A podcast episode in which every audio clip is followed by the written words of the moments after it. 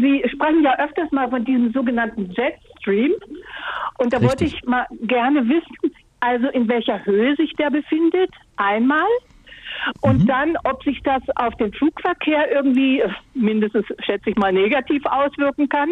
Und dann auch, äh, ob die Landschaft äh, eine Rolle spielt. Also ob es sich stärker auswirkt, wenn, äh, wenn äh, ja in den Bergen oder im Tal, ob man da irgendwie geschützter ist oder geschont wird. Ja. Also fangen wir mal so rum an. Ganz grundsätzlich ist auf den Bergen immer mehr los als im Tal. Das heißt, sie sind grundsätzlich im Tal geschützter als auf dem Berg.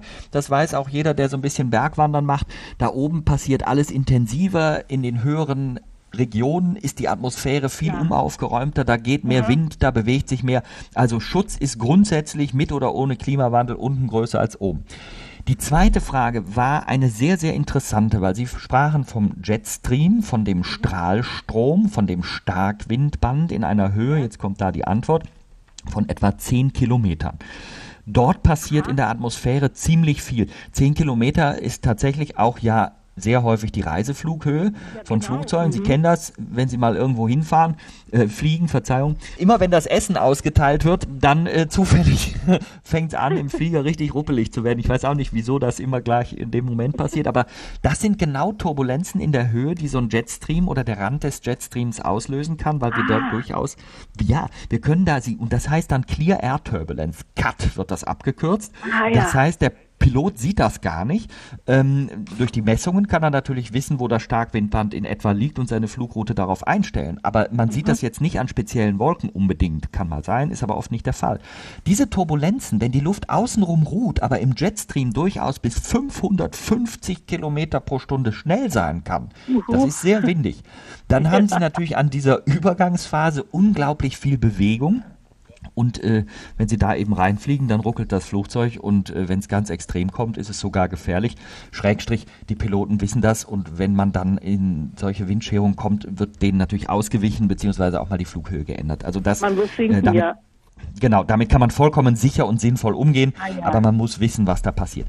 Ein, ein zweiter interessanter Punkt, die Veränderung des Jetstreams. Und das ist wirklich ein Kern, durch den man heute eigentlich feststellen kann, dass sich beim Klima Grundsätzliches ändert. Warum gibt es den Jetstream überhaupt? Den ja. gibt es, weil es am Äquator im Mittel sehr heiß ist, viel Energie, und am Pol, jetzt gucken wir mal nur auf den Nordpol, weil wir auf der Nordhalbkugel leben, das ist natürlich auf der Südhalbkugel umgekehrt auch so, am Pol ist es ganz schön kalt. Kälter, je, ja. größer, je größer die Temperaturunterschiede, desto stärker ist das Bedürfnis der Atmosphäre, diese Unterschiede auszugleichen. Und Ausgleich mache ich, indem ich Luft bewege oder auf Deutsch übersetzt, indem es Wind gibt. Das heißt, je größer die Temperaturunterschiede, desto stärker ist im Mittel der Wind, also der Jetstream. Jetzt folgender Gedanke.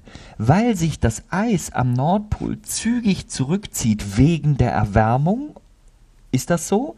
Wenn das Eis aber verschwindet, dann bleibt viel mehr Energie, die weiße Fläche, nicht? die strahlt, hat eine hohe Albedo, strahlt sofort die Wärme wieder zurück. Ganz viel der Energie, die da reinkommt, geht direkt wieder zurück ins Weltall.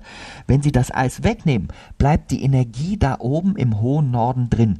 Die nordpolaren Breiten erwärmen sich übermäßig.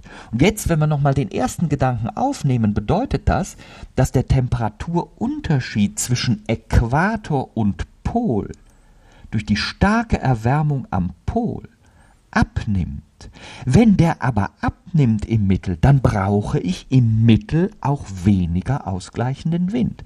Und das führt dazu, dass der Jetstream schwächelt, schwächer wird und der Jetstream wiederum treibt am Boden das Verhalten der Hochs und Tiefs an. Also viel Wind heißt irgendwie übersetzt, die Hochs und Tiefs fahren mit einer gewissen Geschwindigkeit über uns weg und das gibt einen gewissen Wetterwechsel.